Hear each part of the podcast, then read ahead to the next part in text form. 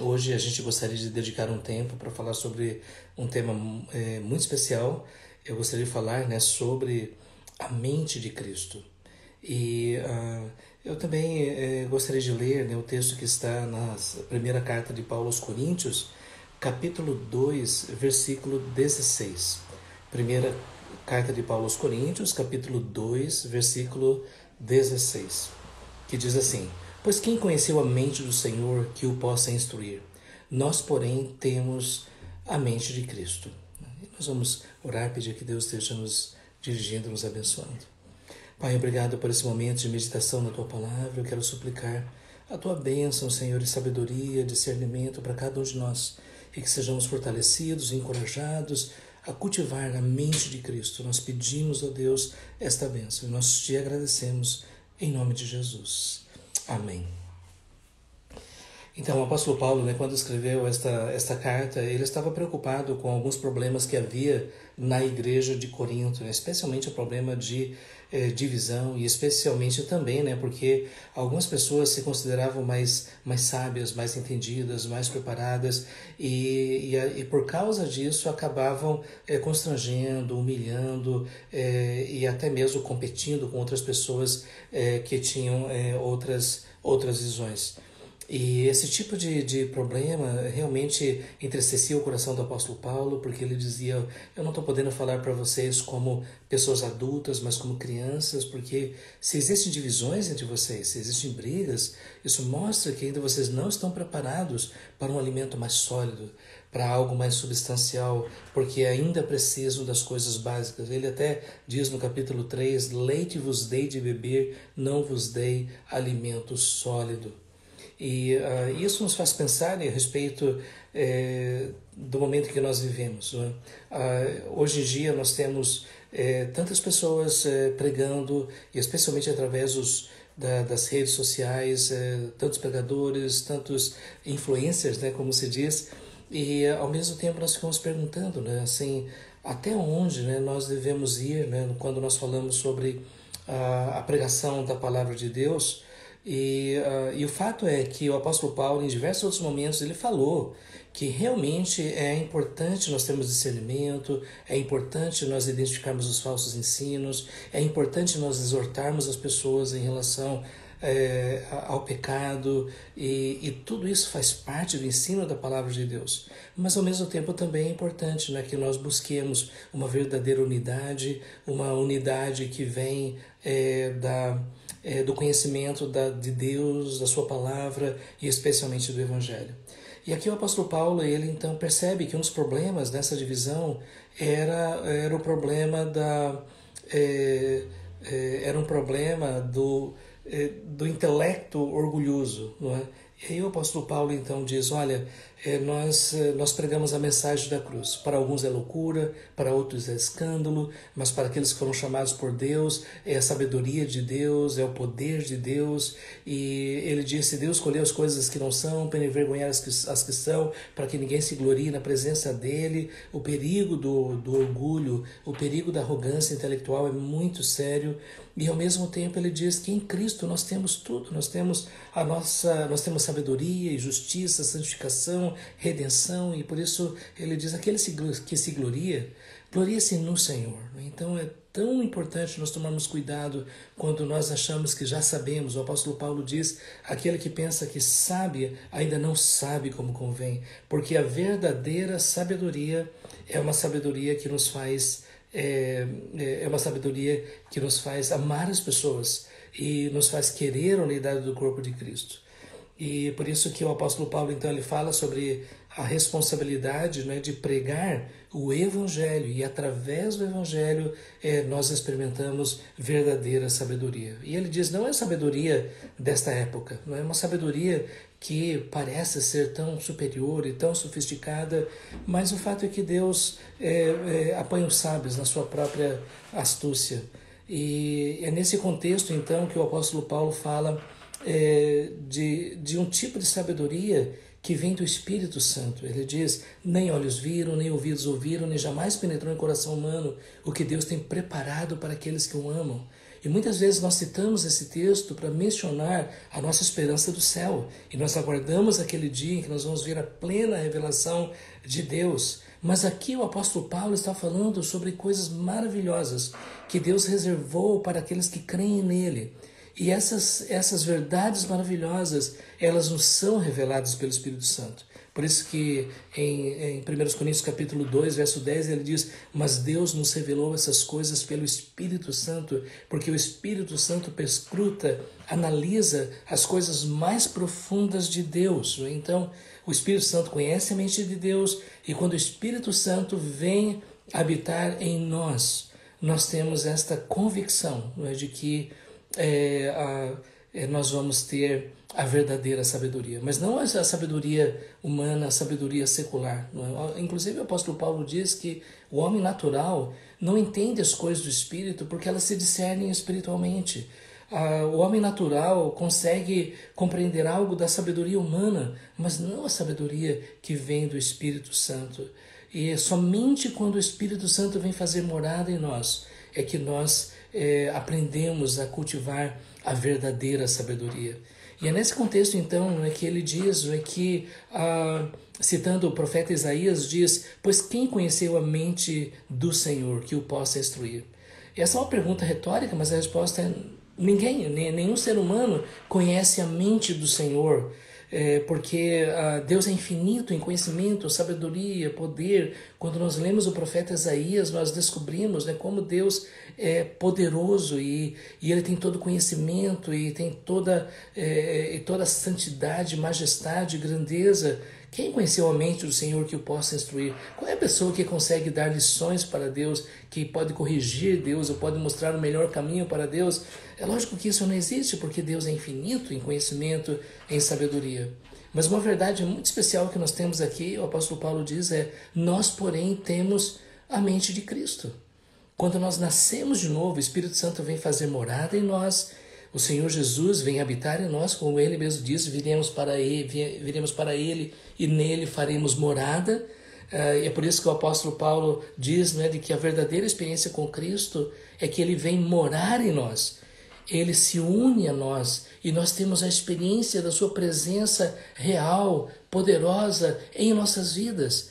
Por isso que ser cristão é mais do que é, simplesmente concordar com as verdades bíblicas, ainda que isso seja necessário, participar das atividades da igreja, ainda que isso seja necessário, mas ser cristão, em primeiro lugar, é ter sido regenerado, transformado pela graça de Deus, é ter nascido de novo, é ser habitação do Espírito Santo. E quando isso acontece, nós descobrimos que nós enxergamos a realidade com outros olhos, nós pensamos de outra forma, porque nós temos a mente de Cristo, porque Cristo habita em nós e através dessa presença maravilhosa de Cristo, nós vemos o Espírito Santo nos ajudando a pensar de acordo com os pensamentos de Deus. Por isso que o apóstolo Paulo em Romanos capítulo 12, ele diz que nós devemos nos transformar pela renovação da nossa mente para que experimentemos qual seja boa, perfeita agradável vontade de Deus. A mente de Cristo é uma realidade para todos aqueles que nasceram de novo. Se você nasceu de novo, você vai perceber essa mudança radical, poderosa, transformadora. Uma pessoa que nasce de novo já não quer mais as coisas mundanas. A pessoa que nasce de novo, ela agora quer viver na presença de Deus, ela sente prazer na palavra de Deus, ela sente alegria em louvar o Senhor, sente o desejo de buscar a comunhão com Deus, sente o desejo de ter comunhão com as pessoas que amam o Senhor. Sente o desejo de servir, de dedicar seus dons e talentos para que outras vidas sejam abençoadas. A pessoa que nasceu de novo, ela tem a esperança da glória, ela está aguardando aquele dia, aquele grande dia que nós vamos nos encontrar com o Senhor e vamos estar na Sua presença para sempre. Aquele que nasceu de novo começa a pensar de acordo com os pensamentos de Cristo. E essa mudança é tão radical que o apóstolo Paulo diz: e assim, se alguém está em Cristo, é uma nova criatura. As coisas antigas já passaram, eis que tudo se fez novo. Quando nós experimentamos a realidade de Cristo em nossas vidas, nós vamos ver tudo mudar. E aqui está talvez uma das grandes questões para nós. É? Será que nós já temos a mente de Cristo? Será que nós já experimentamos essa transformação radical, poderosa, que o apóstolo Paulo chama de uma nova vida em Cristo, ou em Romanos de novidade de vida? Porque sem o novo nascimento, é, nada mais é, é importante. O próprio Senhor Jesus disse: se alguém não nascer de novo, não pode ver o reino de Deus. E, e eu receio que às vezes as pessoas possam ingressar nas igrejas por outras razões que não uma experiência pessoal, poderosa, transformadora é, com o Senhor Jesus. E é por isso que a primeira pergunta que nós devemos fazer é: Senhor, eu nasci de novo, eu sou uma nova criatura, eu já fui transformado. Porque realmente, nós, nós, como o próprio apóstolo Paulo disse, examinai-vos a vós mesmos se realmente estáis na fé. Porque se nós ainda percebemos que os nossos valores, as nossas filosofias, as nossas perspectivas, nossos relacionamentos estão moldados pelos valores deste mundo, nós temos que perguntar se realmente Cristo habita em nós. Porque quando Ele habita em nós, Ele realmente transforma todas as coisas. Agora, se você pode dar testemunho que já é uma nova criatura, que isso já aconteceu com você, que você já experimentou esse milagre, que você passou da morte para a vida, que a habitação de Cristo é uma realidade é, na sua vida, então é importante que nós possamos cada vez mais cultivar a mente de Cristo. Isto é, se o Espírito Santo habita em nós, o propósito de Deus é que nós possamos crescer cada vez mais. O apóstolo Paulo diz: Eu não julgo que tenha alcançado, mas prossigo para o alvo, para o prêmio da soberana vocação de Deus em Cristo Jesus. E aí surge a pergunta, né? Como nós podemos cultivar a mente de Cristo? Como nós podemos discernir aquilo que realmente agrada o Senhor, aquilo que não agrada o Senhor? E, uh, e não existe outro caminho senão, através do Espírito Santo que habita em nós, nós buscarmos o alimento espiritual na palavra de Deus, porque o Espírito Santo inspirou as Escrituras.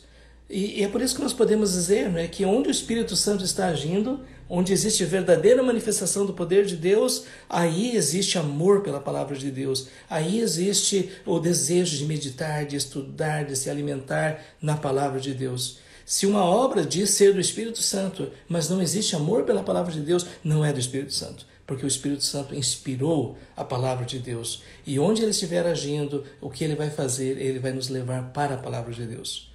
E é por isso que, uh, se nós quisermos fortalecer a mente de Cristo, se nós quisermos pensar cada vez mais de acordo com, eh, com aquilo que uh, Cristo eh, nos ensinou, então nós devemos lembrar da palavra do apóstolo Paulo em Colossenses 3,16. Habite ricamente em vós a palavra de Cristo, instruí-vos e aconselhai-vos mutuamente em toda a sabedoria. Para que a mente de Cristo seja fortalecida, a palavra de Cristo deve estar em nossa mente, em nosso coração. É interessante essa linguagem, habite ricamente em vós. Porque não é só o fato de você ter alguns fragmentos ou alguma coisa muito passageira, mas é fazer com que a verdade de Cristo ela entre em nossas vidas de uma forma tão poderosa que ela habita em nós. Ela, ela não está conosco de vez em quando, num domingo, numa pregação, mas está dentro do nosso coração, da nossa mente. E aqui diz habite ricamente, isso é, que o propósito de Deus não é que nós conheçamos somente algumas coisas de Cristo, mas que nós possamos conhecer todo o ensino de Cristo e que nós possamos ter essas verdades percorrendo a nossa mente, os nossos pensamentos, as nossas escolhas, as nossas decisões de uma forma tão poderosa que nós começamos a imitar Cristo, nós começamos a gostar das coisas que Cristo gosta, nós começamos a fazer as coisas que Cristo faria, nós começamos a enxergar o mundo como Cristo olha, e isso é ter a mente de Cristo. E é por isso que eh, se existe algo né, que pode nos fortalecer em relação ao cultivo da mente de Cristo é que a palavra de Cristo habite ricamente. Então, é, nós é, vamos é, eu gostaria só de, de mencionar algumas coisas assim muito práticas né, que nos ajudam a fazer isso. Sabe, hoje nós estamos vendo que na, através das redes sociais nós temos tantos pregadores, nós temos tantos conteúdos, mas nada vai substituir, já tivemos a oportunidade de falar isso em outro momento, nada vai substituir o seu momento com Deus, o seu momento com a palavra de Deus. Uh, sem isso nós não podemos ter é, a mente de Cristo. E eu tenho receio de que às vezes nós ficamos dependendo daquilo que outras pessoas estão dizendo. Existem grandes mestres, grandes pregadores que nos trazem grandes lições, mas nada vai substituir a nossa meditação. como Deus orientou Josué, medita na minha lei de dia e de noite, como Deus falou através é, do Salmo 1, né, que ah, o justo, ele é aquele que está junto à corrente de águas, que medita na lei do Senhor. Então nós precisamos de cultivar isso ah, em nossas vidas. E sabe, para isso nós precisamos aprender a, a, a, resistir a tudo aquilo que rouba um tempo tão precioso eh, que nós precisamos ter. Se nós somos o tempo todo bombardeados com os conceitos, valores e filosofias eh, deste mundo, eh, nós simplesmente não vamos cultivar a mente de Cristo. Pelo contrário, nós vamos reproduzir aquilo que nós estamos jogando dentro da nossa mente. Hoje em dia eu vejo muitas pessoas dizendo: eu não tenho nenhum problema com assistir tal filme, tal série, isso não me afeta. E eu digo assim: ok. Agora, se você está vendo e assistindo e não está meditando na palavra de Deus, eu posso dizer que isso já afetou, porque você gerou um apetite por aquilo que não é a palavra de Deus. E como já disse um grande pregador do passado, ou este livro, a Bíblia, afastará você do diabo, ou o diabo afastará você deste livro. Ele não tem nenhum interesse em que você dedique tempo para estudar a palavra de Deus, porque ele sabe que através disso você vai começar a pensar cada vez mais com a mente de Cristo e você vai querer cada vez mais se envolver com a missão de Cristo, com o propósito de Cristo. Por isso é tão importante que a gente possa dedicar é, momentos significativos. E quando eu falo sobre meditação, é, é, é muito mais do que você ler e ainda assim sabe estudar, rabiscar, consultar comentários, tudo isso é importante. Aliás, necessário, não é? Deus quer que nós entendamos aquilo que Ele revelou para nós, mas que isso seja feito ah, na, na dependência do Senhor, que a gente possa dizer como salmista, desvenda os meus olhos para que eu contemple as maravilhas da tua lei. O apóstolo Paulo, ele ora lá na carta a, aos Efésios para que os olhos do nosso coração sejam iluminados, para que nós possamos compreender aquilo que Deus fez. Né? Inclusive, o apóstolo Paulo aqui em 1 Coríntios capítulo 2, verso 12, diz, Ora, nós não temos recebido o Espírito do mundo, e sim o Espírito que vem de Deus, para que conheçamos o que por Deus nos foi dado gratuitamente. Esse conhecer aqui não é somente um conhecimento intelectual, é uma percepção espiritual poderosa que nos alimenta, que nos fortalece e que nos faz desejar cada vez mais adorar a Deus, experimentar a Sua presença e sermos instrumentos ah, em Suas mãos. E, e somente assim é que nós vamos estar é, cultivando é, a mente de Cristo.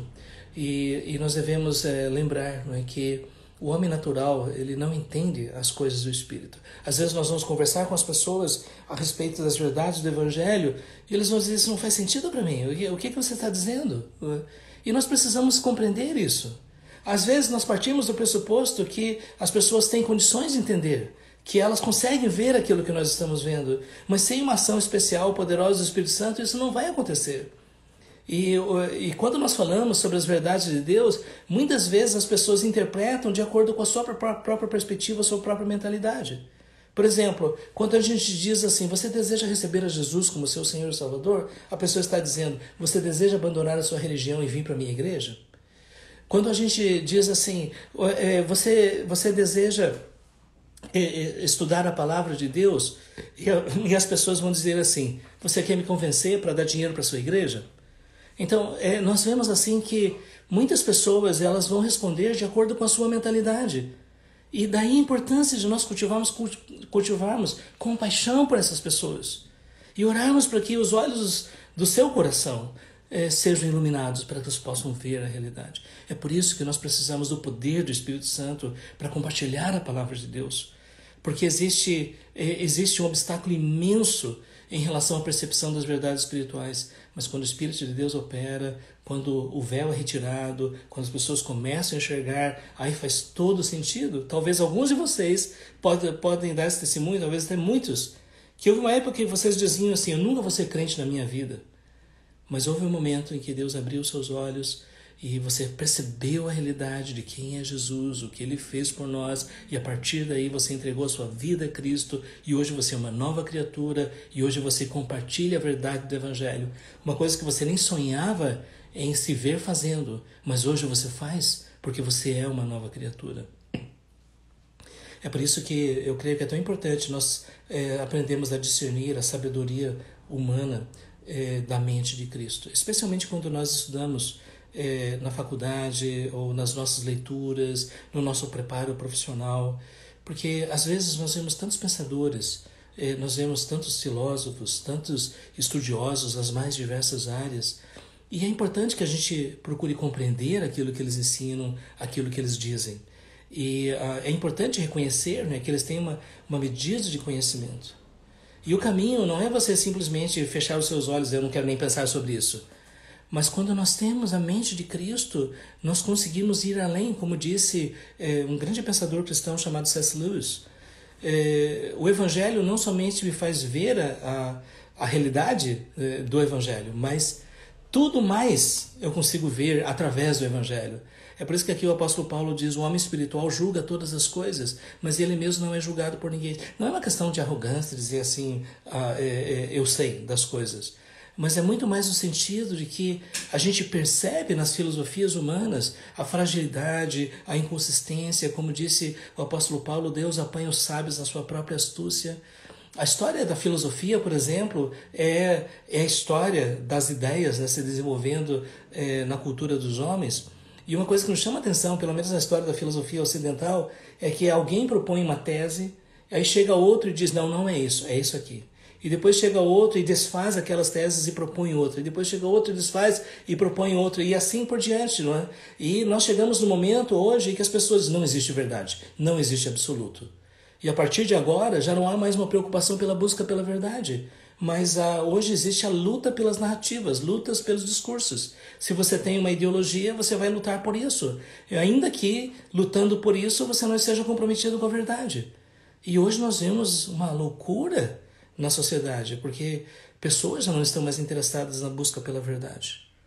E daí a importância de nós cultivarmos a mente de Cristo. Porque a partir daí nós vamos conseguir enxergar a realidade ao nosso redor, enxergar as pessoas e ler os pensamentos na perspectiva do Senhor Jesus.